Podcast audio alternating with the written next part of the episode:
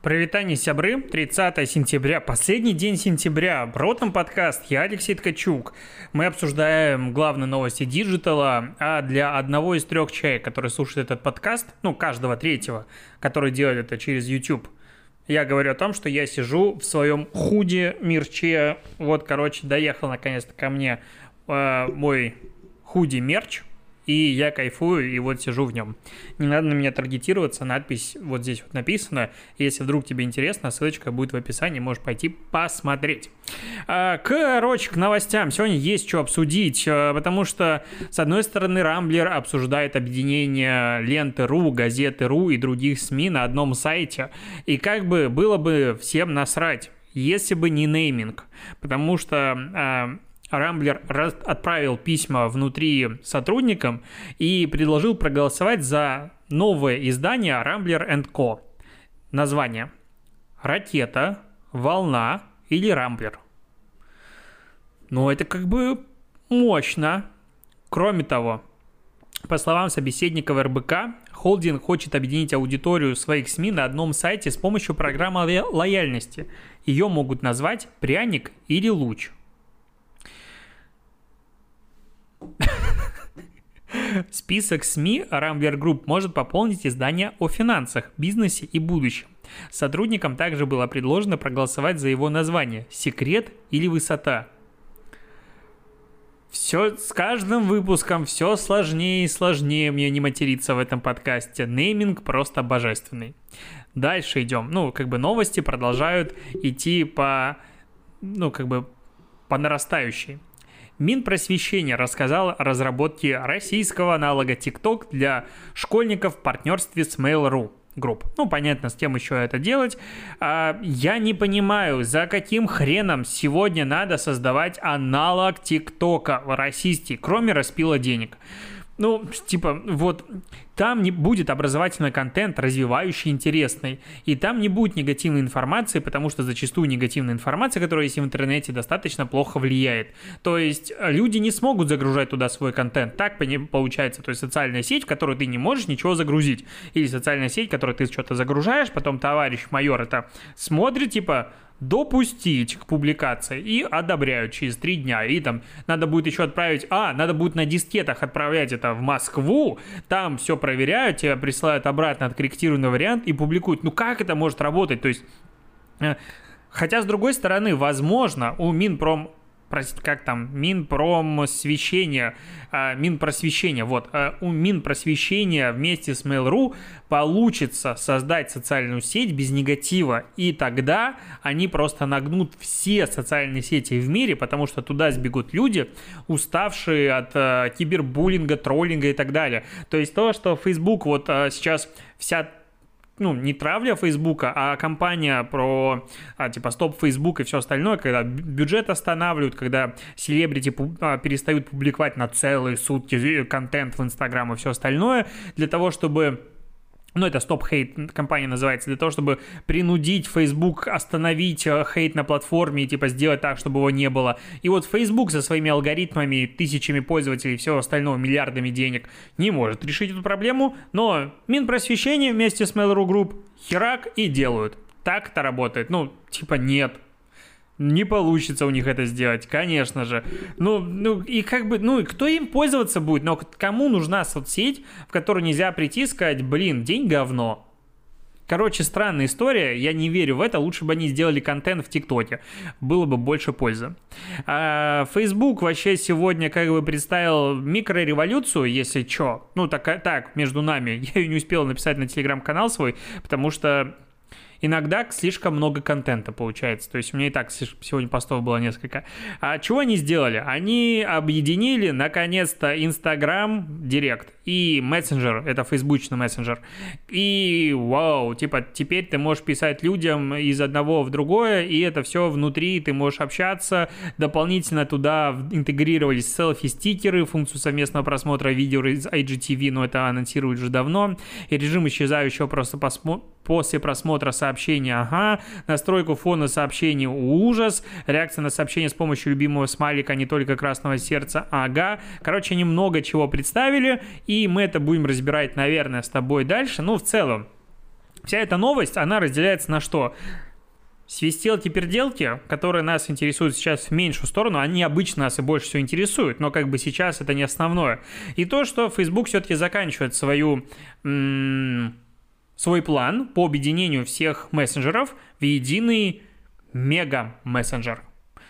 Вот как Ranger, Power Rangers, Ranger объединялись в Мегатрона. Нет, не Мегатрона. В кого объединялись Power Rangers? Сейчас загуглю, это важный вопрос. В кого объединяются рейнджеры. Тука, могучие рейнджеры объединяются. Ну, почему мне ответ быстро не, не дает? Да почему как, ну, в Википедию надо зайти для того, чтобы узнать, в кого объединяются могучие рейнджеры. И, конечно же, глючит. Как Википедия может даже не открываться? Это вообще магия. Это магия Ростелекома. Вот так я это могу назвать. Ну, либо это они со своим редизайном уже положили всю эту историю. Так, так, так, они сражаются с монстром, прочее, прочее. Мега-монстр э, Зордах. Вот. А, а они сражаются на Зордах, потом, когда всегда проигрывают, они объединяются в Мегазорда. Мегазорд, короче. Сори, это было важно. Я считаю, что ротом подкаст наш с тобой, он держится на вот таких вот нюансах. Мы должны докопаться с тобой, понимаешь, до истины. Так вот, Facebook объединяет, я не могу говорить. Прости. Facebook объединяет свои мессенджеры, Facebook Messenger, WhatsApp и Instagram Direct в Мегазорда и делает мега мессенджер, который ну, как бы, как с ним конкурировать? То есть 2 и... Ну, сколько, подождите?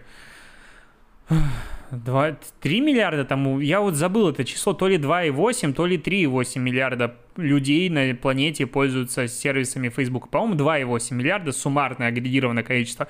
И вот, по сути, мессенджер, мессенджер итоговый, он объединяет их всех. Вот это да, то есть теоретически, ну, там, понятное дело, огромное пересечение между ними и так далее, ну, типа, каждый второй, даже больше а, активный пользователь интернета пользуется продуктом мессенджера вот этой вот фигни. И, наконец-то, наконец-то, можно будет снести WhatsApp, забыть про него навсегда, как страшный сон. И люди, которые будут туда писать, они будут их сообщения, ну, WhatsApp как бы сейчас не объединяется, это будет следующий этап, они будут приходить куда-нибудь еще.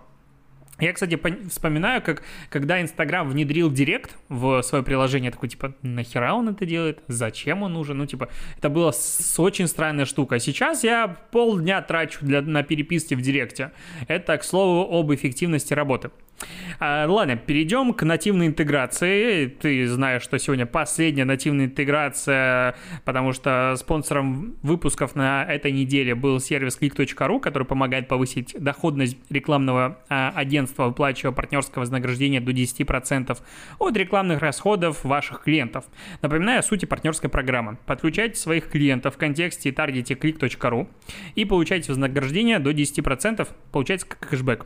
Почему это выгодно вам? Самые быстрые, самые быстрые выплаты на рынке выводите вознаграждение на электронные кошельки и снова тратите на рекламу.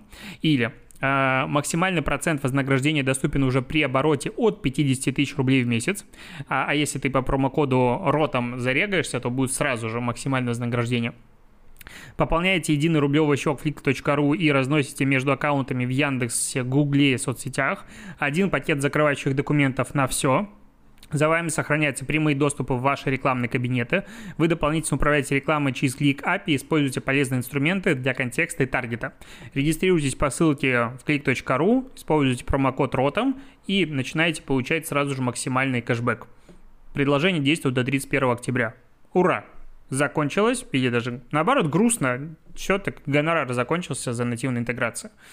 Печальненько, но если что, если ты порадуешься за меня, это сентябрь, первый месяц, по-моему, в истории Ротом подкаста, когда он почти не в ноль. ну, точнее, не в минус, он почти в ноль. Сработал с точки зрения количества денег, которые трачу на создание этого контента. А теперь перейдем дальше. Э, экскурсии по храму и дегустации вин. Amazon запустил сервис онлайн-туров и мастер-классов от местных экспертов. Вообще, местные эксперты становятся все более и более востребованной сущностью везде, и Google начинает вот с этими Google Maps все это дело активнее, активнее э, форсить. И, посмотрите, на меня кто-нибудь подписывается. В Google картах можно делать свои списки, по сути, как гид по городу. Очень прикольная штука, я хочу этим заняться, э, ну, так прям основательно. Почему? Потому что, во-первых, это потенциально в будущем может быть очень интересный инструмент для какого-то продвижения офлайнового бизнеса, и как бы социальный капитал там лишним точно не будет. Первый момент.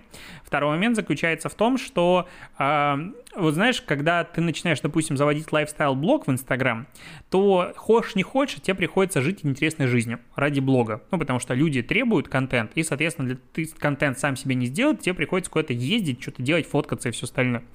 Э, и вот если я, допустим, буду делать какие-то гиды по Питеру, по каким-то местам, по каким-то кафешкам, мне придется туда ходить.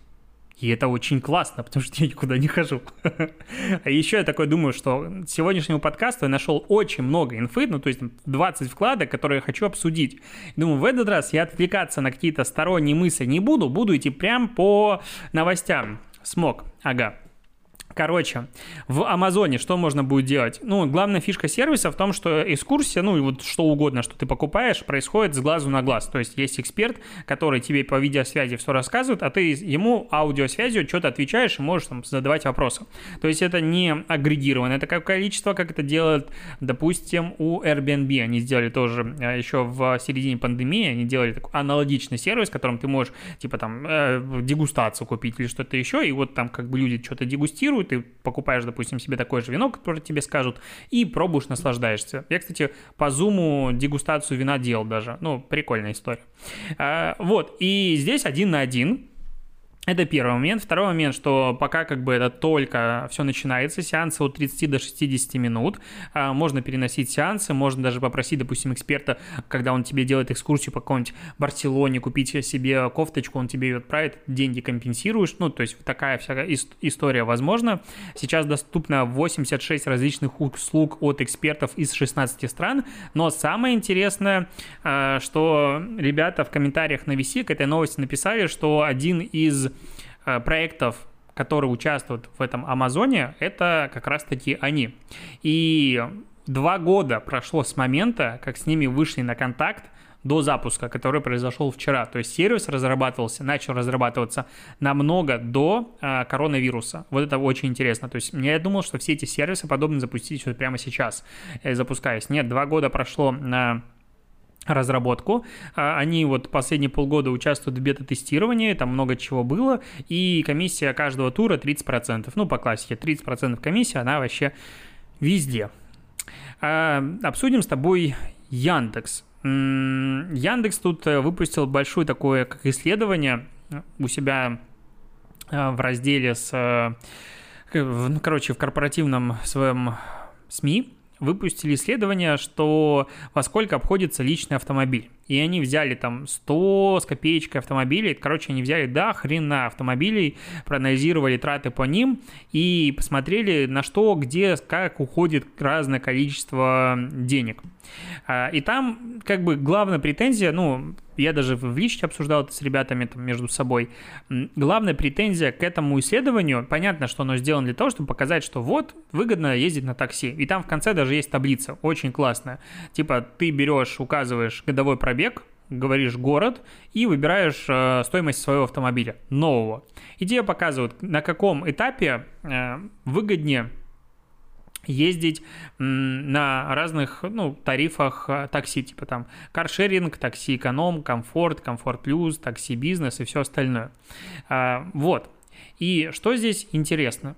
То, что это исследование очень хорошо показывает, что ездить, ну, что такси и каршеринг вообще не являются заменой автомобиля. Здесь в исследовании уч- учитываются а, новые автомобили, которые сразу же теряют в цене. Это как бы потеря в цене, она ну, учитывается здесь как бы в ежемесячных затратах на автомобиль. Кроме того, здесь учитывается полная каска что как бы далеко не каждый владеет сделает. И вот все эти такие нюансы. И что оказывается по итогу? Что, допустим, с годовым пробегом в 20 тысяч километров в городе, допустим, Санкт-Петербурге, а, выгоднее. Ну вот я, когда езжу на такси, я езжу на Комфорт Плюсе. Ну, это как бы минимальный тариф, на котором я езжу. Почему? Потому что как бы в экономии, я хрен знает, я теперь реально боюсь за себя жить, за жизнь. И я давно на такси не ездил, но раньше это прям стрёмно было всегда. Ну, то есть там прям очень-очень странные водители. Комфорт ничем не отличается от эконома, как на мой взгляд. Комфорт плюс в Питере это уже приятно можно ездить. В Москве комфорт плюс мне каждый раз попадались очень странные водители, которые тоже там, ну, как бы, типа, да, это Camry 3.5 или э, Kia, что там, Optima, но при этом водитель едет так, что ну его нахрен. И там, типа, жизнь начинается на тарифах формата бизнес. Я сейчас говорю как зажавшийся, возможно, урод, но вот такая житуха у диджитал-блогера номер один. Соответственно, если смотреть на Комфорт Плюс, то э, он выгоднее, чем, допустим, ну, ездить на, на Comfort Plus в год 20 тысяч километров, это выгоднее, чем купить э, Cadillac Escalade, BMW X5, Audi A7, Mercedes-Benz GLS, э, Range Rover Sport, Lexus LX и Mercedes-Benz V-класса, а также сюда еще вошел BMW э, X7.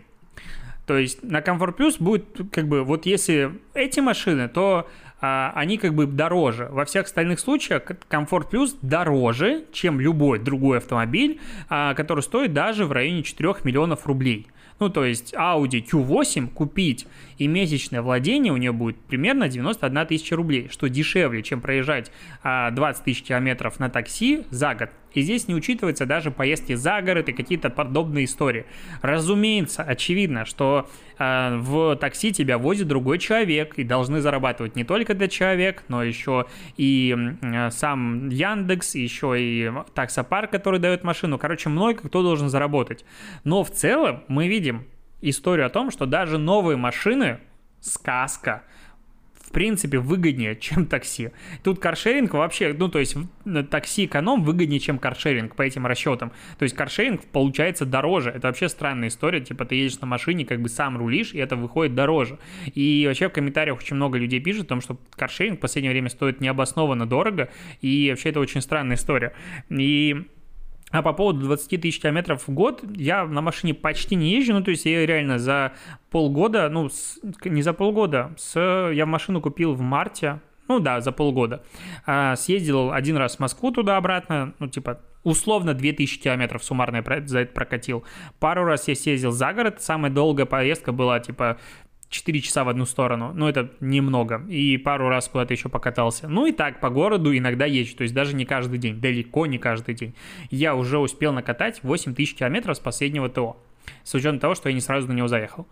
То есть 20 тысяч километров, вот если ездить каждый день на работу, вообще не показатель. Но я просто не сильно профессиональный водитель, поэтому исследование, оно как бы прикольно, и оно реально интересное, там, потыкать вот эти вот штучечки, там много есть методологии, там много чего есть, но блин, каска, новый автомобиль, то есть если ты покупаешь бэушный автомобиль за полтора миллиона, он перекрывает вообще все такси. Ну то, ну, то есть с точки зрения денег. Почему? Потому что за полтора миллиона ты можешь купить хорошую, классную машину. Ну, на мой взгляд, я свой мини купил за миллион двести. 50, по-моему. И ему 6 лет сейчас. Ну, ну, типа там поменьше, но 6 лет ми- минику. И он как бы не входит э, в какие-то топы самых дешевых автомобилей. Соответственно, за полтора миллиона можно купить вполне себе приятный, комфортный автомобиль, который будет кратно дешевле, чем аналогичный автомобиль либо в каршеринге, либо в такси. Это тема того, что последние годы постоянно в статьях идут э, дикие споры насчет того, что типа что выгоднее, автомобиль каршеринг, типа, и вот эта реклама, машина это не свобода, что-то еще.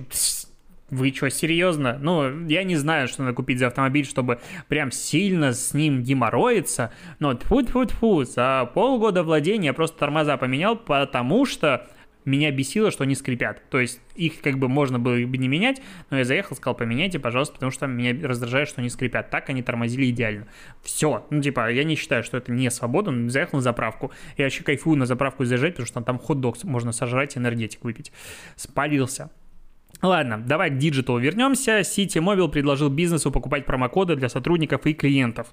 И это очень крутая штука. То есть, чего они предлагают? Они предлагают, как бы, бизнес, по сути, делает как депозит, ну, то есть, платит э, энное количество денег Ситимобил, и те выдают кастомные промокоды, либо разные виды промокодов, и они могут быть абсолютно разные. То есть, просто вот, типа, промокод на 500 рублей на поездку, и там компания может раздавать своим сотрудникам или в какой-то акции что-то участвовать, и это классно, все выигрывают. Либо это может быть промокод, который от сюда до сюда, допустим, из аэропорта куда-то еще, или из какого-то выставочного центра куда-то еще, или из какого-то места в выставочный центр. То есть, что промокод может сработать только по определенному маршруту. Очень крутая штука. Вот когда ты читаешь вот эту вещь, не понимаю, почему как бы, а, оказывается, у Яндекс Такси оно существует еще с 2017 года. Я просто был не в курсе. Все, такое уже давно на рынке есть, поэтому что я тут восторгаюсь. Короче, классная вещь. А, параллельно Яндекс разрешил удалять телемост в настройках десктопной версии диска. Если помнишь, когда в диск автоматически всем установил телемост, и народ сказал, вы что, охренели? Теперь Яндекс сказал, ну ладно, ладно, уберем. Что-то много новостей про такси, но тут еще последняя новость, давай ее дообсудим. Яндекс Такси, Ситимобил, другие агрегаторы предложили переложить на них часть расходов за ДТП. Они готовы выплачивать до 2 миллионов рублей пострадавшим, если водитель не сможет компенсировать вред. И я вот читаю эту новость, и я такой, знаешь, вот циник типа, что-то тут не так. Вот что-то тут не так. Читаю дальше. Типа, если водитель не может полностью компенсировать вред, арендаторы, а, агрегаторы готовы доплачивать, типа, до 2 миллионов рублей ущерба, потому что они а, социально ответственные.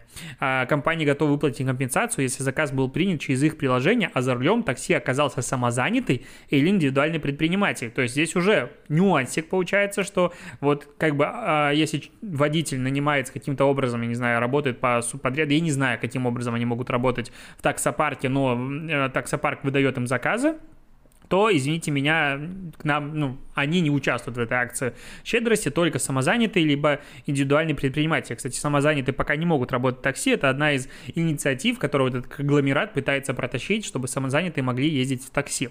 Ну и, в принципе, судя по заработкам таксистов, 2 а, миллиона 400 в год, скорее всего, в легкую практически каждый таксист может стать самозанятым, платить 6%, и как бы всем будет, ну, им будет хорошо. Вряд ли государство на это согласится. Но э, почему такая штука происходит? Потому что ответственность служб такси пока не установлена в законодательстве, но добросовестные агрегаторы добровольно вели страхование каждой повестки. И представители сервисов такси считают важным эту практику повсеместно закрепить, э, ну, как бы продвигать эту практику повсеместно, закрепив в отраслевом законодательстве субсиди... субсидиарную ответственность в случае ДТП. Чем, в чем как бы фишечка получается? Что, ну, Яндексу, Сити Мобил 2 миллиона рублей, это как бы, ну, не могу сказать, что супер большие деньги. Ну, потому что это супер огромная корпорация. А какому-нибудь локальному игроку, который зарабатывает и пытается конкурировать с Яндексом, 2 миллиона рублей за аварию, это может быть очень большая как бы сумма. А наши добровольные ребята предлагают это раскатить на всех. Соответственно, по сути, такая инициатива, она теоретически может убить всех конкурентов. То есть, вроде бы, да, хорошо, но при этом капитализм. ну, как бы, ничего нового. Что тут еще ждать? Так, следующая новость. Новость а, какая у нас? Прекрасная комментарии в телеграм-каналах появились. Ну как, они начали появляться, потому что э, Далеко не у всех пользователей успел Telegram обновиться до нужной версии, он пока есть только в бета-версии Android, в альфа и бета-версиях на десктоп и iOS, то есть далеко не все. То есть это пока беточка тестируется для гиков, таких как нас, мы с тобой. Как это выглядит? А, под комментарием, под постом появляется кнопка комментарии, ну, типа прокомментировать. Ты можешь туда написать э, комментарий и даже продиктовать сообщение голосовое, прикрепить медиафайл какой-нибудь, если администраторам телеграм-канала это не запрещено, допустим. И это все уходит в связанное с этим э, связанную с этим телеграм-каналом, группу. И получается, что вот эти, во-первых, все эти комментарии пишутся под постом какое количество комментариев, и а, вот это самое, по сути, вкусное. И это все улетает в группу. И вот знаешь, что мне не нравится тут? Ну, или как это сделать? Хотя, наверное, можно сделать. Ну, во-первых, тут есть нюанс того, надо протестить это все, конечно, вручную, но есть нюанс в том, что комментарии могут писать даже не подписанные люди. И, по сути, писать могут что угодно. Комбот уже сказал, что они могут это все дело модерировать, но это надо ставить, опять же, комбот себе в чат. Не все люди хотят это делать. И, возможно, этот набор функций будет платным, я не знаю, не помню. Ну, мои слова здесь можно не слушать. Но в любом случае, решение удаления вот этого спама, оно будет сторонним сервисом. Мы боролись со спамом в нашем открытом native чате очень долго, ну реально там пару лет. И до конца его победить постоянно не удавалось. То есть всегда находили какие-то лазейки. Поэтому, скорее всего, будут что-то там индусы, эти а, э, арабы, они будут чего-то заносить, все равно спам какой-то будет прилетать, особенно в популярных телеграм-каналах. Это вот прям сейчас начнется эта спам-металловка. А, кроме того, э, появляется возможность администраторам чата отвечать обезлично, как бы как админ чата. Это прикольно. А, кроме того, что там еще появляется? Что-то еще появилось, э, и так, так, так. Ну, по сути, самый главный вопрос, почему не дать вот этот вот комментарий читать в отдельном, ну, то есть, почему не могут они открываться внутри телеграм-канала и не уходить в чат? Ну, то есть, вот ты написал комментарий как под обычным постом, вот чтобы это так работало, без группы, в которую все улетает. Потому что, ну, представь себе, вот есть, допустим, группа каналов, в которых люди сидят, общаются. Ты выпускаешь пост и говоришь, напишите плюсы в комментариях, если вы согласны. Ну, какая-нибудь такая любая штука. Народ начинает писать, и вся ну, вся переписка в группе канала, она херится просто по причине того, что туда приходит большое количество комментариев. Причем, если там люди еще будут друг другу реплаять, если это возможно будет, отвечать и все остальное, то есть, э, как бы жизнь группы в этот момент, она должна замереть. И я вот думаю, что в теории мне в принципе нравится комментирование. Я очень это дело люблю. Я считаю, что свое комьюнити, оно супер адекватное с точки зрения как раз-таки выражения мысли, а, что очень редко в интернете. Ну, то есть, в целом, даже там VC, там очень много каких-то тупых комментариев, но они намного больше, конечно же, чем а, моя экосистема. Но когда я захожу там в комментарии у себя в YouTube-канале, в Instagram аккаунте, где-то еще, ну, обычно все очень хорошо. И там интересно, что почитать. И вот в Telegram как бы может стать таким вот интересным триггером. Я, скорее всего, возможно, создам публичный публичную группу для телеграм-канала, которая будет вот как раз подвязана под кнопкой «Обсудить». Запрещу в нее доступ, запрещу в нее, ну, точнее, люди смогут подписываться, но я попробую закрыть возможность писать, в принципе, комментарии, э, писать какие-то сообщения, и чтобы туда просто транслировались комментарии. То есть это будет такой агрегатор комментариев. Посмотрим, как будет работать. Пока очень много вопросов, честно говоря, с точки зрения работоспособности всей этой истории. И по поводу комментариев. Я вообще думал эту тему поднимать, не поднимать. Ну, короче, э, вчера я у себя в Инстаграм и во всех социальных сетях написал историю парня, которого, ну, домогалась его руководительница на работе. А он, получается, студент, там 20 плюс-минус лет, ей 50 плюс-минус лет, и она как бы прям очень хотела его, молодого тела. А он как бы не особо ее хотел, потому что есть а девушка и все такое, он ей сказал, она типа его выжила из коллектива и сказала, что я теперь всем расскажу, что ты хреново работаешь и все остальное. А она типа там из себя вся такая звезда локальная, ее все знают, она авторитетная с точки зрения именно работодателя. А в диджитале, в принципе, тусовка очень уз- узкая и тесная. И поэтому она всем расскажет, что он плохо работает и типа он не найдет работу. И парень нереально накипишет, не знает, что ему делать. Просит у меня совета. Я говорю, я, блин, тоже не разбираюсь в этих делах, говорю, давай я могу вынести твою историю анонимно. А, ну, я согласовал ее предварительно, чтобы никак его не спалить, ни город, ничего. Говорю, ну и почитаешь комментарии, что тебе люди насоветуют. Я вот как раз применил первый раз через а, комбота а, комментарии. Мне было интересно почитать, что напишет сообщество. В целом были разные советы, многие, на мой взгляд, то есть люди удивлялись э, тому, как, что парень, скорее всего, переоценивает проблему, и, скорее всего, это так и есть. Но мне кажется, очень важно, когда начинающий специалист прочитал там от 50 людей, что, слушай, расслабься, реально это не самое важное в жизни, очень много там приходит, есть разных работников и так далее, минимум есть фриланс, где ты можешь работать, скорее всего, он ничего не сможет сделать. Поэтому просто работай дальше, но это как бы тоже не совсем хороший вариант, непонятно, какого уровня там были домогательства, чего там вообще происходило, возможно, об этом стоило бы рассказывать. Но а самое удивительное мне было в моем а, странице в Фейсбуке. То есть, ну, в принципе, Native существует на всех платформах, и в Фейсбуке там тоже есть какая-то локальная активность. А, пришли ребята, маркетологи, СММщики, многих из которых я уважал.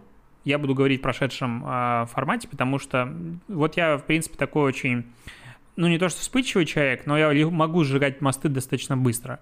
И после того, как я прочитал, что эти ребята написали, ну, то есть меня обвинили в грантоедстве на гендерной тематике, которая сейчас хорошо оплачивается, в том, что МИТУ тема пришла уже вот типа сюда, и они ждали, когда же она проникнет, и я вот типа стал первой весточкой и все такое.